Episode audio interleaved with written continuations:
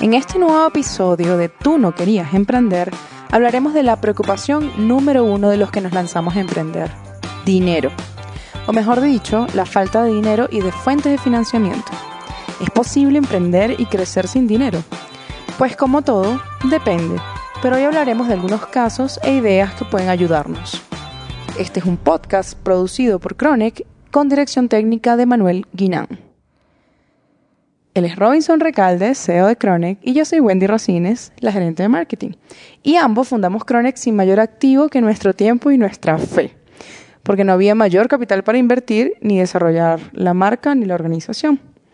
Pero Robinson, ¿tú crees que realmente empezamos sin dinero o es una forma romántica de decir que éramos nosotros mismos dando nuestro recurso, nuestro tiempo y nuestro dinero? Claro que empezamos sin dinero. Pero entonces, ¿cuál fue la manera o las distintas maneras que encontramos para obtener el financiamiento para empezar? Fíjate, en nuestro caso fue un poco distinto porque nosotros no fue que realmente empezamos con cero en dinero. O sea, sí empezamos con cero en dinero. No había ahorros, no había nada realmente que pudiéramos tener para una inversión. Sin embargo, sí empezamos facturando desde el inicio, que esa es una parte importante y es clave, porque justamente con esa facturación que ya nosotros teníamos de otros proyectos, que lo trajimos cuando empezamos con Chronic, ya nos daba no una rentabilidad real, pero sí una manera de mantener un poco la operación de tres personas. Perdón, que era el momento, que era justamente las personas que estábamos en Chronic. Sin embargo, no es algo que realmente hayamos empezado con dinero que pudimos invertir para comprar equipo, oficina o ese tipo de cosas, o tal vez tener un, un colchoncito, ¿sabes? Una caja chica allí para poder cubrir gastos en el futuro. Creo que yo siempre lo digo, de hecho yo lo comento mucho cuando doy conferencias, que Chronic eh, se empezó con 14 dólares, que fue lo que me costó comprar las facturas. Wow. El facturero. Fueron 14 dólares lo que me costó comprar el facturero, una llamada telefónica que fue a ti, y que tú llamaste a Andrea y listo. Eso fue, eso fue todo lo que costó y a partir de eso ya nosotros teníamos dos clientes, de hecho, con los que estábamos trabajando, conjunto con otro trabajo que yo tenía, porque bueno, algo importante que hay que aclarar es que Chronic en realidad no empezó con nosotros dos enfocados al 100%. De hecho, eh, nosotros habremos empezado en diciembre del 2017 más o menos, más o menos diciembre de 2017, que fue cuando empezamos a trabajar con Andrea y todo lo demás. Y en el 2018, a principios, que ya teníamos nombre, logo, ¿te acuerdas? Nosotros compramos, de hecho, el dominio en marzo del 2018. En marzo, 18. Marzo 2018. Ahí fue cuando ya teníamos logo, que hemos empezado, que habíamos decidido el nombre, o sea, empezamos un poco antes. Sin embargo, todo lo que pasó en el 2017 para mí fue un poco más de cómo iba a funcionar el proyecto en sí. Claro. En vez de empezar nosotros a buscar una rentabilidad, empezar nosotros a buscar un equipo. De hecho, no teníamos equipo. Éramos tres personas y alguien más. Creo que era un diseñador, no me acuerdo. Un diseñador, pero era algo, ni siquiera era completamente si- equipo. Exacto, ni siquiera era equipo, era algo freelance. Entonces, eh, luego de eso, cuando nosotros decidimos iniciar, que fue cuando yo cambié el nombre comercial y todo lo demás, en diciembre fue cuando registramos y teníamos el logo en la empresa, teníamos el nombre, ya lo hemos decidido. Marzo 2018 compramos y a partir de allí yo me dediqué a Chronic 100% en junio de 2018. Más y tú tardas sí. un poco más, porque Como tenemos en que salir... septiembre, octubre. Sí, tenés que salir de unos proyectos. No recuerdo qué fecha exacta fue. Yo sí recuerdo la mía porque fue cuando renuncié Claro. al trabajo. No recuerdo la tuya exactamente, pero yo sé que en algún momento fue como, bueno, yo recuerdo que fue como una discusión que te dije, mira, es hora de que ya dediques el tiempo completo porque hace falta. Y es como, marico, yo llevo dedicándole el tiempo hace un mes. ok, gracias. Y que, ah, no me había dado cuenta. Porque Muchas gracias, saludito. Sí, fue un poco después de mi, de mi primer viaje acá a Ecuador, Ujú. que ahí como que nos enseriamos o no, pero por lo menos nos dimos cuenta que ya no había vuelta atrás. Claro, Que a sí, uno sí. siempre le cae como esa, Exacto. Ya ya había empezado. esa lucha. Sí, pero bueno, eh, no todos los emprendimientos empiezan así. A mí me gusta mucho hablar de Ecuador como un ejemplo de un lugar que apoya bastante el emprendimiento. Sin embargo, luego de emprender me doy cuenta que en realidad no lo apoya tanto como quisiera. Es que fíjate, yo pensaba antes que apoyar el emprendimiento era poner ciertos temas legales de manera sencilla. Pero en Ecuador, honestamente, no es tan sencillo tener ciertos temas legales en regla. Claro. Por ejemplo, si eres ecuatoriano, si es un poquito más fácil porque tienes ciertos puntos que te ayudan para poder generar un RUC y empezar a facturarle a cualquier tipo de empresa, como persona natural. Pero igual le puedes facturar a Movistar, por ejemplo, le puedes facturar a Diners o al Banco Pichincha, empresas muy grandes. Sin embargo, cuando pienso un poco en cómo funcionan otros emprendimientos que no están basados en servicios que ya existen con base en talentos que tú tienes, ejemplo, marketing, finanzas, contabilidad, Sino en locales, por más. ejemplo. No, no, sino, no, no me refiero a eso, sino me refiero a cosas que no existen. Ah, ya, O sea, imagínate, intangibles. no son intangibles realmente. Imagínate que yo quiera crear algún tipo de producto o servicio, whatever, que no exista en el mercado y para eso tengo que tener una inversión de producción. Conseguir ese monto de dinero de inversión en producción es bastante complejo. Y el proceso Bastante, de patentar. ¿no? También. El O sea, proceso de patentar no es complejo, otros. no es Ok. nada difícil, honestamente, y no es tan costoso. De hecho, hay abogados que te cobran 400 dólares. Pero la parte complicada sí es conseguir ese, ese, ese dinero semilla que te pueden dar para que tú puedas tener para pagar el equipo, quizás para pagar la producción, dependiendo de lo que estés haciendo. O sea, nosotros tenemos amigos que están produciendo ciertos eh, productos acá de, no sé, qué sé yo, pijamas, galletas, ese tipo de cosas de emprendimientos más pequeños. O eh, están haciendo otro tipo de servicios también que ya venden internacionalmente, servicios de innovación, servicios de tecnología, que incluso también se les ha hecho bastante complejo tener ese dinero disponible. Entonces sí, sabes, eso es una de las partes más importantes, cómo se consigue dinero y cómo haces para vivir. Porque al inicio, muchas personas pensarán que dentro del emprendimiento lo primero que tú haces es ponerte un sueldo. Eso no, eso no Eso es un sucede. gran mito. Claro, pero eso pasó, o sea, en nuestro caso, por ejemplo, eso pasó un año después. Un año después de que iniciamos fue cuando en realidad empezamos con un sueldo. Y de hecho fue coincidente, mm, coincidente, coincidencial. Coincidencial. ajá. Gracias, fue coincidencial. Con seis meses antes de que tú te vinieras. Cuando Sí. ya habíamos decidido fecha. Ahí fue cuando ya pasó todo y fue como, bueno, esto es importante, es necesario porque incluso hay que ahorrar. Y para poder ahorrar ya no es simplemente vamos a dedicar el tiempo, vamos a dedicar el corazón, hay que buscar que nosotros también tengamos sueldo, porque bueno, el equipo siempre los ha tenido, que ya eso es otra cosa. Sí, ya, ya eso es cuando tú trabajas con plantillas, colaboradores, ese tipo de cosas. Pero bueno, me llama la atención porque leyendo sobre formas de financiamiento, en realidad hay muchísimas, Sí, pero como que las primeritas con las que los emprendedores se enfrentan cuando aparte no tienen mucha idea de dónde ir o cómo asesorarse, son dos. Una es la FFF, que en Fuck you tres veces. eh, más o menos, no, realmente es Friends, Family Ah, Friends Family, sí. and Fools, que básicamente es cuando tú eh, apenas tienes una idea y las únicas personas que realmente se animan a, a invertir algo en ella, puede ser en recursos o, eh, tanto económicos como puede ser de tiempo, son tus amigos, tu familia y algunos tontos que logras no engañar, porque muchas veces funcionan estas ideas, pero son personas que quizás desde el punto de vista de inversión no son tan inteligentes porque dan su dinero como me encanta esa idea, yo aporto. Y no han visto si la idea funciona, si el modelo va a ser rentable, entonces digamos que ese es uno de los primeros financiamientos un poco empíricos. Luego estaría el de clientes estratégicos, que bueno, básicamente es tomar algunos de tus, los primeros clientes que logras eh, tener y plantearlos como clientes estrellas que de alguna manera financian ciertas cosas de tus gastos, que es un poco el equiparar ingresos y costos. No te da para tener unos grandes ahorros, pero te da un poco para lo que nos pasó a nosotros. Que fue lo que hicimos, de hecho. Exactamente, tener un margen de trabajo en el que tú dices, bueno, puedo operar y si fuerzo un poco la vara de estas personas que estamos, sobre todo fundadores, tenemos un par de clientes más donde quizá en una posición cómoda, con un capital, tú dirías, me mantengo con tres y mantengo un servicio espectacular y muy tranquilo y no trabajo más de ocho horas al día. En el caso de nosotros hicimos también un esfuerzo como de, no de capital de los fundadores, pero lo hicimos en cuanto a, a esfuerzo, porque muchas veces no todos los emprendimientos tú eres el que ejecuta, ¿no? Muchas veces simplemente tú das un dinero, das la idea y a otros las ejecutan. En nuestro modelo, Claro, es que esos son tipos de inversionistas también. exacto, en nuestros modelos sí éramos nosotros, nuestros em- propios empleados, los emprendedores, los fundadores, todo el mundo. Este, entonces, bueno, esos son como los dos iniciales. Luego sigue algo que tú mencionaste del, del capital semilla, que básicamente se ha vuelto muy popular en Latinoamérica, empezó en Asia, eh, que son los microcréditos. No sé si sabes un poquito la historia, básicamente era un economista, creo que era Nobel de la Paz, Mohamed Yunus. Sí, el que él decía que la, la economía grande y la riqueza estaban los pobres. Exactamente. Él era de Bangladesh y él decidió simplemente iniciar una esta primera idea de microcrédito en los años 70, si no me equivoco, donde él le dio un préstamo de 30 euros a 43 mujeres que pretendían trabajar en alguna actividad comercial o artesanal. Y a partir de allí este, se fue transformando en un proyecto que llegó a, a áreas financieras y hoy en día está regado por todo el mundo y es bastante común, sobre todo en emprendimientos pequeños artesanales, comerciantes que necesitan eso, la primera inversión para comprar el Materia horno prima. industrial. Materia prima. o exacto. materia prima, o sea, ese tipo de cosas que son imprescindibles en cientos de negocios. Y es interesante cómo en Hispanoamérica ha sido bastante popular. No sé si tenga una relación directa con que el tercer mundo y la parte de la economía que está constantemente en crecimiento. Em, pero bueno, parece que es una de las ayudas principales que tienen muchos de estos emprendedores y muchos comerciantes que no siempre llegan a emprendedores, pero sí como que recorren un poquito ese camino del emprendimiento, que es la parte del microcrédito, de la inversión, y luego se estancan en la parte comercial y no, no se convierten en emprendedores, ¿no? Entonces digamos que eso es una forma de financiamiento también bastante, bastante conocida y creo que Ecuador tiene ciertas... Sí, el Banco Pichincha acá, de hecho, ellos te dan microcréditos eh, dependiendo del rubro en que tú vayas a tener y dependiendo de tu historial crediticio. Pero los, los microcréditos acá son bastante fáciles de conseguir, eso sí.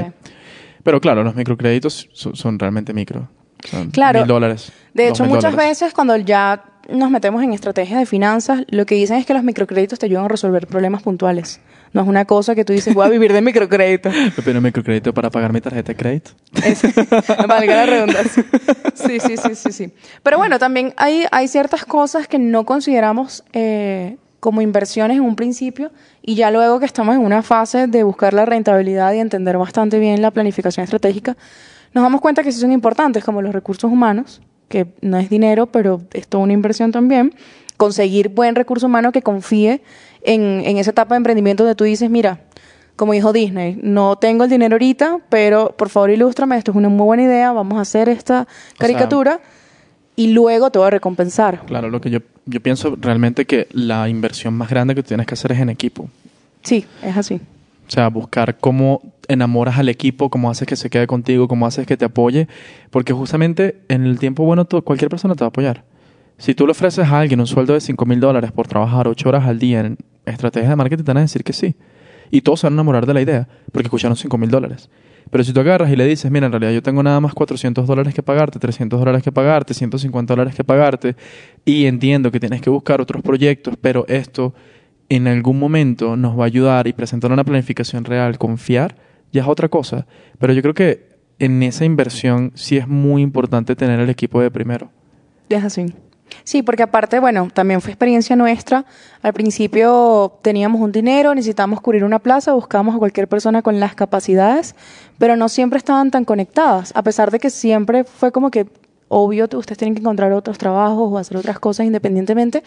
Había otros que era como, en realidad ustedes son un trabajo más, o, o como dicen coloquialmente, matar un tigre. O sea, para serte honesto, de hecho, eh, antes de la reunión final, te lo comento, perdimos mucho dinero en eso. Claro. Mucho. Yo saqué las cuentas de cuánto dinero nosotros invertimos en ese tipo de empleados y fue bastante. Fue bastante dinero que se perdió este año solamente por estar tratando de cubrir una plaza con cualquier persona que llegara. En errores, honestamente, fueron errores en vez de nosotros considerar tal vez buscar una persona fija que cubriera parte de todos los clientes que se tenían en ese momento y se empapara con la filosofía, ¿sabes? Estuviera con nosotros. Claro. Pero no, No, y aparte, eh, uno no considera tantos factores donde pierdes, porque no es solo la cantidad de dinero que empiezas a invertir porque contratas quizá más base instalada de la que necesitas, o sea, más empleados, sino que también todo el tiempo que te desgasta el darle la inducción, explicarle cómo funciona, darle a entender, en el caso de nosotros que es servicio, cómo funciona cada cliente, cómo, cuál es el estándar de la entrega. Y aparte todos los seguimientos, o sea, dividirte en seis personas distintas comunicándote aparte en este modelo que era remoto. O sea, realmente cuando lo ves fuera dices, wow, y ni hablar de tu, la parte de tu trabajo de facturación, que era el, bueno, ahora tengo que pagarle a no sé cuántas personas, a no sé emitir factura países. o recibo, o cómo voy a hacer, los impuestos, lo que te debitan por cada transacción. justificar, o, O sea, sea, un montón son de cosas. muchos factores que en el caso de nosotros, bueno, por, por tener plantilla en, en dos países distintos, o hasta tres, no me acuerdo, creo que tuvimos hasta tres en ese momento. Tuvimos tres. Sí, eh, complica mucho las cosas, pero era como, bueno, vamos a poner este pañito caliente para resolver este problema. No, no, y si te pones a pensar, por ejemplo, la cantidad de dinero que se perdió por la- los impuestos que te cobran por hacer transacciones internacionales, era el sueldo de alguien. Claro, que probablemente hubiésemos resuelto si simplemente hubiésemos centralizado en, en menos Una persona plantilla. acá. Exactamente. Pero eso también eh, conlleva tener una conciencia de lo que es ingreso, gasto y, y lo que sería el beneficio. Aprendizaje. Aprendizaje. Las finanzas dan mucho de aprendizaje. Pero bueno, hablando de aprendizaje, sabes que hay un modelo de negocio, eh, un modelo de financiamiento, perdón, para negocios, que está basado precisamente en eh, cómo te doy aprendizajes y al mismo tiempo te voy poniendo a prueba para que tu negocio escale, que son las reconocidas incubadoras, aceleradoras, que se han hecho muy común en el modelo startup, que básicamente es eso, tengo una idea em, por validar y quiero pivotear y entonces me meto en algún ecosistema o un concurso o directamente en una organización de incubadoras y coloco mi idea para que el, o sea, la semilla de esa idea pues se, se desarrolle. Em, en Latinoamérica no hay tantos ecosistemas de, de incubadoras o, o aceleradoras Están creciendo. están cada vez creciendo más, Ujú. pero en el 2014, por ejemplo, hubo una que se hizo muy conocida que se llama Take a Hand, que logró un financiamiento tipo startup en el ecosistema de Startup Chile, a pesar de que ellos no son chilenos, son realmente venezolanos, pero la idea era bastante buena. Eran unos diseñadores industriales, bueno, son, porque todavía el proyecto eh, continúa, y básicamente como que estaban muy motivados porque en Venezuela, quizá precisamente por la crisis, eh, todos estos ecosistemas de innovación y emprendimiento empezaron a sonarse. Aunque quizá no hubiese tanta formación o tanta gente liderando esto, hubo mucha gente que de verdad se emocionó y crearon proyectos muy interesantes. En este caso, Take a Hand es un proyecto que diseña y fabrica prótesis con tecnología 3D. Y crean brazos, piernas para personas que han perdido Qué esos chévere. miembros, sí. Y bueno, fue muy interesante porque a ellos les sirvió el, el financiamiento que consiguieron la startup, aparte para sustentar el modelo de negocio, para lograr que estas prótesis no fueran tan caras, porque el problema de la impresión 3D es que es súper costosa.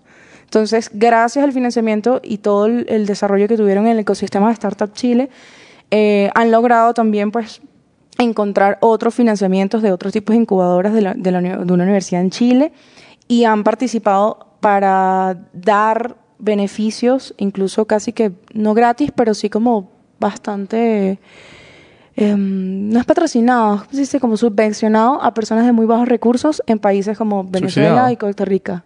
Sí, subsidiado, exactamente. Para llevar estas prótesis a personas que lo necesitan y que en su vida hubiesen Ya podido pagar ¿sabes, esto. sabes- que me confundí? ¿Take a Hand se llama el proyecto o Take a Hand se llama la incubadora? No, Take a Hand es la marca y ellos el participaron en el ecosistema de Startup Chile. Ah, listo. Sí. Ya. perdón, chévere. Y bueno, no, no te preocupes. Aparte, el, lo chévere de que ellos también tuvieron la oportunidad de aprender dentro de este ecosistema y de nutrirse del resto de empresas, porque Claro. bueno, básicamente eso es una, es una carrera constante, lograron ganar el start de Tel Aviv y, representaron en este caso a Chile, porque ya forman parte del ecosistema de Chile, en ferias de innovación en Israel. Entonces, es interesante cómo incubadoras o, o este tipo de financiamiento no solo aporta la parte económica, sino que también se aseguran, precisamente porque son inversiones relativamente amplias, dependiendo del tipo de negocio, de que realmente el negocio en los dos años o al año y medio no va a fracasar. Claro, lo que pasa es que fíjate, eso de los ecosistemas de emprendimiento son bastante interesantes porque antes para crear un negocio era, tengo un millón de dólares, voy a crear un banco. Tengo 5 millones de dólares, voy a crear una empresa que preste servicios para ferroviarias. Tengo X cantidad de dinero, voy a crear una cementera. Tengo X cantidad de dinero, voy a hacer una minería de bla, bla, bla. ¿Sabes? Era como algo un poco más, mm, no mainstream, no quisiera usar esa palabra, sino que es más probado. Ya sé Ya. cómo funciona, ya sé cuál es el modelo de negocio, sé cómo está todo. En cambio, ahorita las cosas cambiaron bastante desde la tecnología, desde que tenemos internet. Ya los modelos de negocio son distintos, la gente consume de otra manera, ya nosotros queremos otros productos, queremos otros servicios, queremos hacer otras cosas. Y bueno, creo que el podcast incluso es un ejemplo perfecto para eso. Ya la gente prefiere quizás no escuchar tanto radio y prefiere escuchar podcast porque tiene el programa que buscan, en el momento que lo buscan, saben cuánto dura, saben lo que van a escuchar y ni siquiera tienes esas intermisiones de música que a mí me parecían muy chéveres en la radio, pero ahora que lo veo con el podcast, es como es mejor escuchar esto una vez y escuchar la música que quiero porque también tengo esa oportunidad. Claro. ¿sabes? También no, y en tal ese- caso, bueno, te buscas un podcast que tenga que ver con eso, si eso Claro. es tu interés. Pero si lo que te interesa es en tener una información específica, Buscas el podcast de eso. vas el podcast de eso y no pierdes tiempo. ¿no? Claro, entonces, fíjate, eh, con los nuevos ecosistemas de hoy en día, es bastante interesante cuando entras en uno y participas en un proyecto completo y ves cómo funciona la evolución y el cambio. Justamente ahorita en el que participé en Nueva York era así. O sea, el de Nueva York era, tienes tres semanas para conocerte con un montón de extraños y tratar de formar un proyecto completo que nos tienes que presentar para saber si nos gusta o no. Y eso fue interesante porque no existía nada. O sea, ninguno de nosotros tenía nada antes de, para ese proyecto en particular. O sea, en mi caso, por ejemplo, yo quería ir con un proyecto, que tú lo sabías, yo quería ir con un proyecto para allá, ya estaba pensado y después dije, no, no quiero hacer esto. Prefiero hacer otro proyecto para saber cómo funciono trabajando en equipo. Claro. Para ver cómo funciona trabajando con este montón de personas que no, que, que no conozco. Y todo ese tipo de aprendizaje también lo encuentras dentro de los ecosistemas y haces que la gente evolucione muchísimo más rápido. De hecho, en los proyectos, lo que te das cuenta inicialmente es que todas las barreras que te estás poniendo de dinero, de tiempo, de procesos, de legalidad, son prácticamente no inexistentes, pero sí moldeables. Claro, porque muchas veces lo que pasa, y eso también lo viví en los ecos- ecosistemas de emprendimiento que estuve en Venezuela, es que los emprendedores nos desesperamos porque nos vamos mucho a la teoría. Entonces es necesito un business plan y un plan de marketing y un logo y registrar la empresa mañana y solo se me ocurrió la idea ayer. Esta es la parte interesante, fíjate. Antes de empezar a emprender contigo, yo no tenía ni idea de nada de esto. Claro. Yo no sabía que era un business plan, yo no sabía que era un Customer Empathy Map, yo no sabía cómo funcionaba, un, la- ¿cómo se llama la, la, la, la matriz esta de COVID? Creo que se llama. Urgente, Ajá. importante, no importante, no Sí. urgente. Yo no sabía qué era esa matriz, yo no tenía ni idea de qué significaba el Lean Startup, yo no tenía ni idea de cómo funcionaba en realidad todos los sistemas de emprendimiento moderno. Entonces para mí era simplemente abrir un documento de Word, Y voy a poner aquí todas mis ideas. pon el nombre de la empresa y pon propuesta espectacular y lo envías. Claro. Porque no tenía idea de nada. Y eso es muy fascinante porque tú pudieras decir, bueno, nada, este se va a estrellar completamente y muchas veces no sucede así, o sea, muchas veces simplemente tienes clara eh, cuál es la idea del negocio o tienes claro cuál es tu talento. Sí, y creo que lo más importante es que puedas aprender en el camino.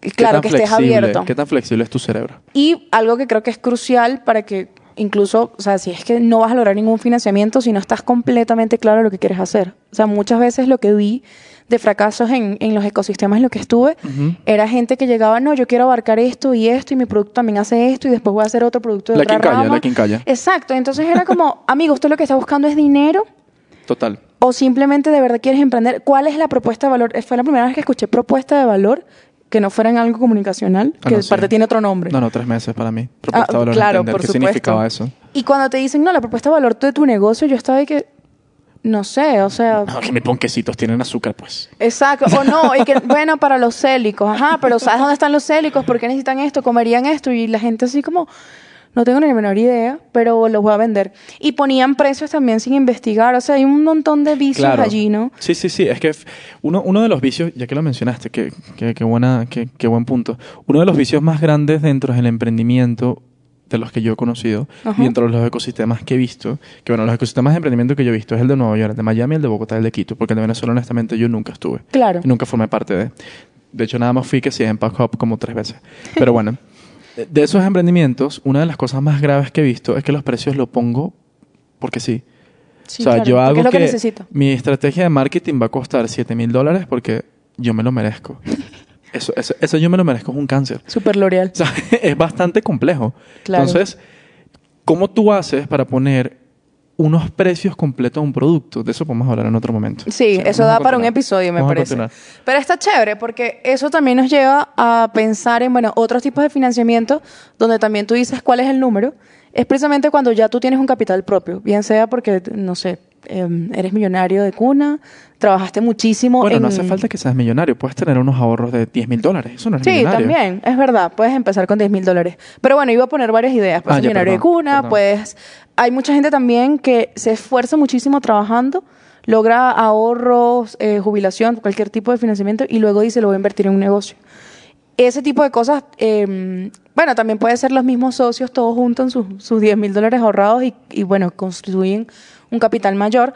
Pero básicamente, ¿cómo tú logras con el capital propio consolidar esa primera idea o un piloto y luego llevarlo a esos ecosistemas de financiamiento, no necesariamente incubadoras, sino quizá como más de los que tú y yo conocemos, que son em, estos ecosistemas de networking, donde sabes que hay expertos en tecnología, ángeles inversores, em, otras empresas más grandes que están dispuestas a invertir en proyectos pequeños, inversores privados, en fin, como que todo ese montón de, de actores que entran y dicen yo quiero poner dinero por buenas ideas o por causas o emprendimientos sociales, en fin, cada quien tiene como sus categorías para, para invertir.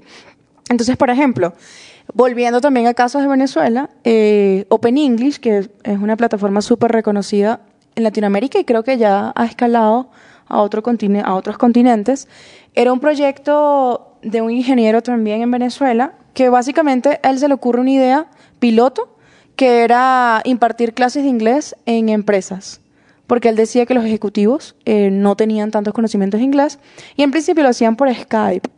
Era como, bueno, ya que están estas tecnologías nuevas y fabulosas, vamos a usar Skype. Evidentemente no funcionaba y ahí es donde le surge la idea como de, bueno, necesito crear una plataforma, pero ¿cómo la creo?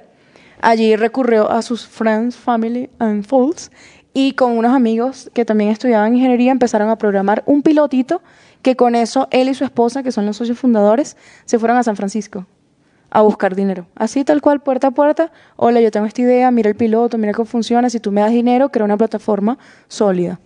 Y hoy en día, bueno, es una de las empresas más, más sólidas en, el rubro y que aparte se, se conoce como un caso exitoso de emprendimiento. Y que quedaron otros, porque después de eso ya vinieron otros proyectos de ellos, de hecho, de la misma empresa como NextU. Tal cual, exactamente. O sea, se metieron completamente en la parte de educación online y aprovecharon, como decías antes, esas nuevas tecnologías para crear nuevos negocios que aparte de verdad aportaran algo a la gente, ¿no? Claro. Entonces eso me parece súper interesante. Pero ya volviendo, ya nos fuimos como muy atrás, todo eso fue 2008, 2010, por allí. Ya volviendo nuevamente al tema que me hablabas de las nuevas cosas, ¿cuáles son las nuevas formas de financiamiento que están ocurriendo hoy en día? Crowdfunding, por ejemplo. Patreon, por ejemplo. Bueno, pero Patreon también es como una parte de crowdfunding. sí, es parte de la economía colaborativa, solo que tiene una metodología distinta. O sea, lo que pasa con ese tipo de modelos es que esos son modelos freemium. Te doy algo gratis y a partir de eso te empiezo a dar algo premium que vas a empezar a pagar con una suscripción si tú quieres más contenido. Entonces, bueno, Patreon es una muy buena idea porque antes, para tú tener un proyecto freemium, tú tienes que tener tu propia plataforma de pagos, que eso es bastante trabajo, bastante costoso. Y vas a tener que pagar fee a los programadores, fee a la persona que te sube el contenido, fee a los bancos. Entonces todo ese tipo de cosas te las saltas con Patreon, por eso es que tienen tanto éxito. Exacto, yo creo que el Patreon es como el crowdfunding 3.0, porque básicamente, ajá, crowdfunding, eh, sí parte de la, de la idea de, bueno, ¿qué pasa si todos colaboramos y damos un montón de dinero por una idea? Empezó con, si no me equivoco, con inversiones tecnológicas. Patreon. No, Crowdfunding ah, solito. Crowdfunding, solito. Y ya luego, o sea, tú puedes encontrar crowdfunding, que aparte creo que eso es lo que se mezcla. Cosas personales como perdí mi casa en un huracán, ayúdenme a recordar fondos, temas de salud, hasta proyectos eh, artísticos como quiero hacer una obra de teatro, quiero hacer un disco. O sea, de lo más diverso hasta lo más... Hasta pagamos un viaje. Pagamos un viaje, sí, quiero estudiar. En, GoFundMe yo vi un, un chico que quería que le ayudaran a comprarse una MacBook. Y su meta eran como 4 mil dólares y llegó a 45 mil. Como, bueno, cómprate 10. Va, puedo montar toda una agencia. Sí, es muy interesante porque en el crowdfunding, aparte, sí está como, a diferencia quizá de, otros modelos, sí está el hecho de te doy algo, pero casi siempre es por agradecimiento. Lo que veo en, en Patreon y en estas plataformas, no he visto otras plataformas, pero lo que ya se habla de economía colaborativa, es que no es que yo te doy un agradecimiento o un regalo porque me ayudaste, sino que yo te brindo un servicio y tú de alguna manera te suscribes eh, o quieres financiar eso. Entonces es mucho más libre y me recuerda pues a esto que mencionabas en los podcasts de yo escucho lo que quiero cuando quiero. Bueno, yo también pago por lo que quiero que se siga produciendo. Claro. Entonces es, bien interesante cómo, cómo eso cambia. Y claro, que es lo curioso de Patreon, a diferencia quizás de todos los crowdfunding, como GoFundMe, Indiegogo, etcétera, todas las plataformas que hay, es que, bueno, por ejemplo, estuve leyendo, hay una plataforma en perdón, hay un proyecto en Patreon que se llama Anat Games, que es uno de los medios más importantes en, videojuegos. Había una época en que yo estudiaba cosas de videojuegos, pero bueno. periodismo de videojuegos son súper, súper reconocidos y ya tenían, o sea, ellos hacían libros, hacían trabajos editoriales fuertes en cuanto a videojuegos. Pero ¿qué pasó? Ellos dicen que cuando surge YouTube y que todo el mundo quería ser youtuber y podía ser youtuber, sobre todo en el tema de videojuegos, que es una de las ramas más amplias, ellos decían como que, bueno, ¿de qué sirve ya lo que estamos haciendo? Porque nos están comiendo en formato audiovisual, chicos que aparte hacen simulaciones de juegos, ¿qué hacemos? Y allí es cuando ellos descubren Patreon y dicen, bueno, ¿por qué no? Fidelizaron a un montón de gente y es la razón por la que la plataforma todavía existe. Entonces, es curioso porque mucha gente dice, bueno, ya, me monté en la ola de la tecnología, sé cómo dominar esa cuestión, encontré dinero por distintas vías, nadie me va a ganar. Y es mentira, o sea, en cinco años, tres años surgen nuevas cosas, nuevas, incluso ni siquiera nuevas tecnologías, sino nuevas tendencias de cómo usar esa tecnología y tu negocio puede quedar completamente obsoleto y, y perder el financiamiento. Claro. Entonces, bueno, de todas las ideas que hemos hablado, eh, a mí me gustaría como ir cerrando con, con la reflexión que creo que es común de todos los modelos que vimos, incluso de nuestra propia experiencia, es que lo que es realmente letal en un negocio no es empezar sin dinero, no es quedarte sin dinero en un momento o tener bajos ingresos o tener que sopesar ingresos con gastos, sino creo que todo se centra en cómo lo administras y cómo, o sea, no solo de la administración como del día a día, sino cómo construyes una estrategia de crecimiento real en la que tú dices me mantengo y después de tanto tiempo crezco, etcétera, etcétera. Sí, sí, una estrategia de proyección, de hecho. Porque, o sea, imagínate que tienes un, una empresa de tres empleados y tu empresa de tres empleados está vendiendo servicios tecnológicos para empresas medianas. Y lo que tú estás vendiendo les está ayudando a ellos a organizarse mucho mejor, a tener las facturas centralizadas o tal vez a un proceso de producción complejo. Pero tienes tres personas nada más. Y tú para poder trabajar necesitas 20 mil dólares al, año. Vamos a ponerlo de esa manera. Ok. Y de repente llega un banco y te dice, me gusta mucho tu idea, siento que tiene potencial, te voy a dar 1.5 millones de dólares. ¿Tú qué haces con eso? ¿Cómo tú haces para sopesar la cantidad de dinero que te está entrando con un crecimiento real? Porque lo primero que vas a decir es, wow, genial, sí, lo quiero, quiero 1.5 millones de dólares ya. ¿Pero para qué? O sea, honestamente, ¿para qué lo estás buscando? Si no tienes una proyección, si no tienes un plan estratégico para eso, puedes perderlo. O puedes crecer súper rápido, como espuma, y de repente, en algún momento, la espuma le cae al agua.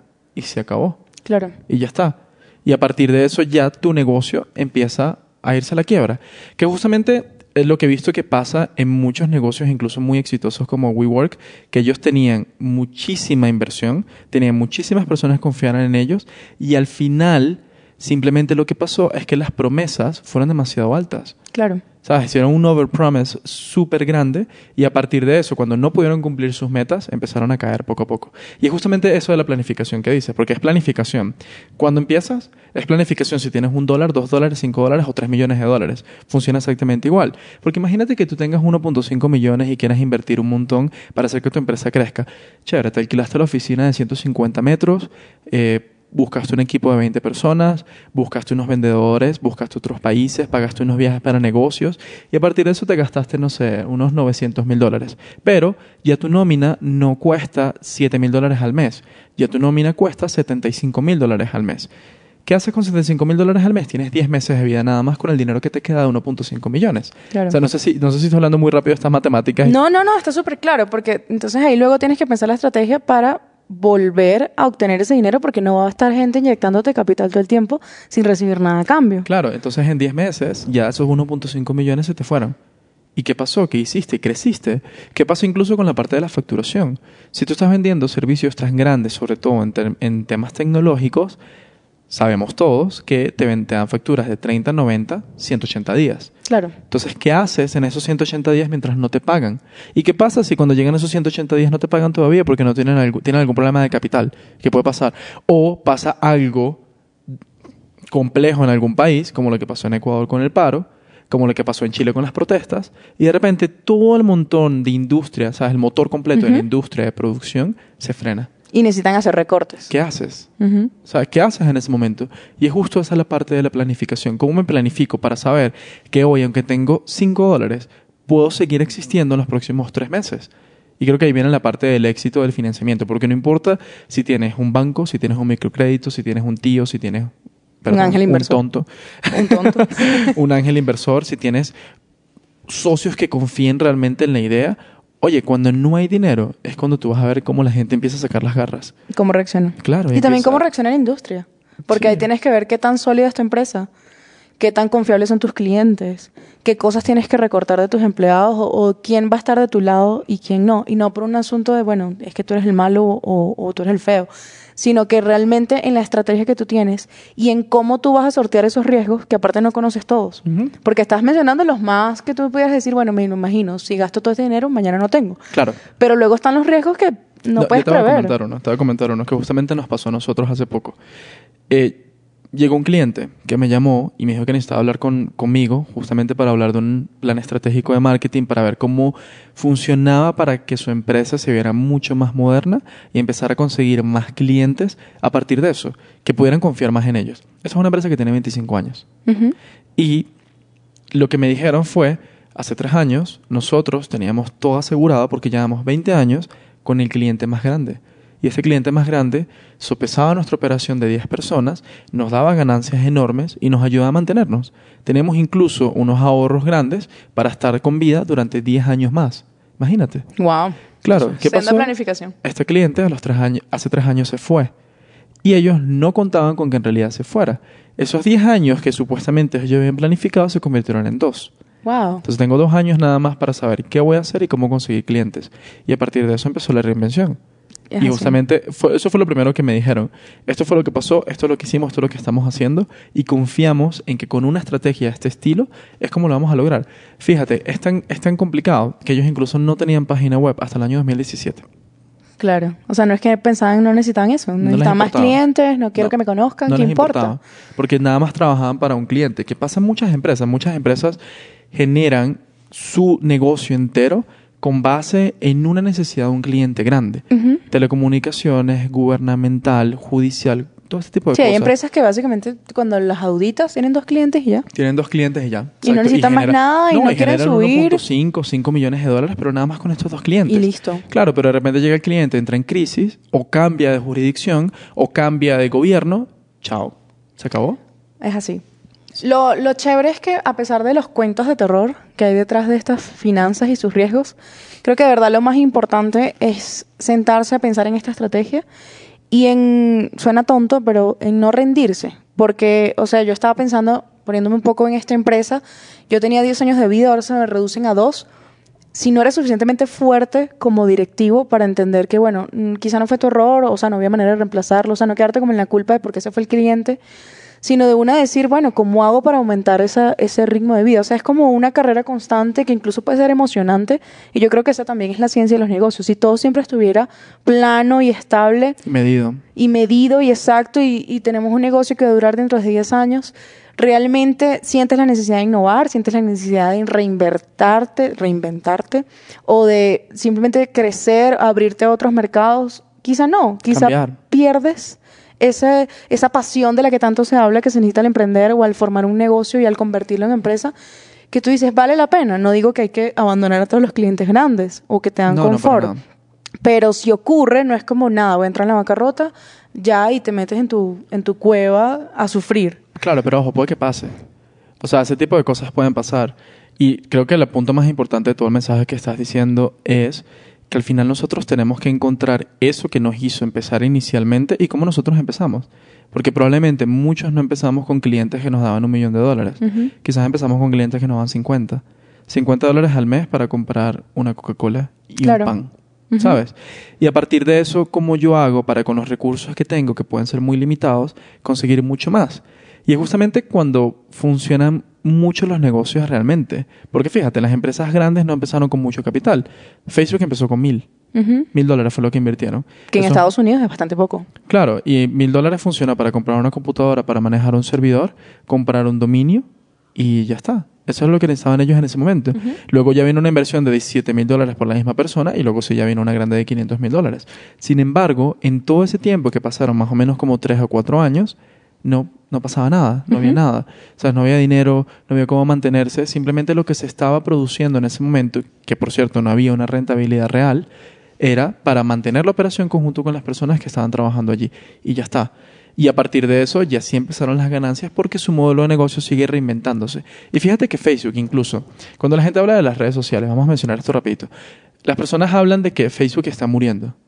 En absoluto. Ujú. O sea, Facebook quizás tiene otro tipo de público. Quizás no es tan famoso ahorita entre los centennials como lo es TikTok. Quizás no es tan famoso ahorita entre los millennials como es Instagram. Ujú. Quizás no se usa tanto la mensajería como se usa WhatsApp. Pero fíjate, WhatsApp e Instagram le pertenecen a Facebook. Es una reinvención constante. Y fíjate que dentro de las empresas que más generan dinero por publicidad está Google y está Facebook. Nada más.